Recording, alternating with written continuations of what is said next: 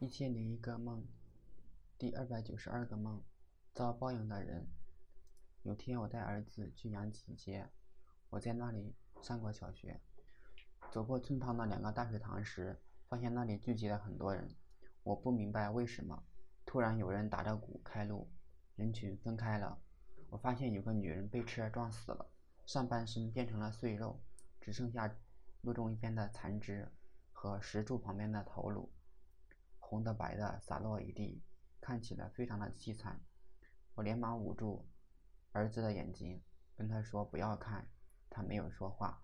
我拉着他准备快速通过，可是地上都是碎肉，这个地方路又窄，我只能小心翼翼地沿着路边走。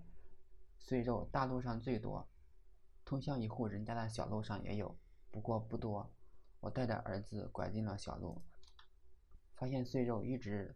散落到这户人家的墙边，我带着儿子从墙边小心翼翼地经过，心里想着不能破坏现场，更重要的是不要沾染脏血，我怕死。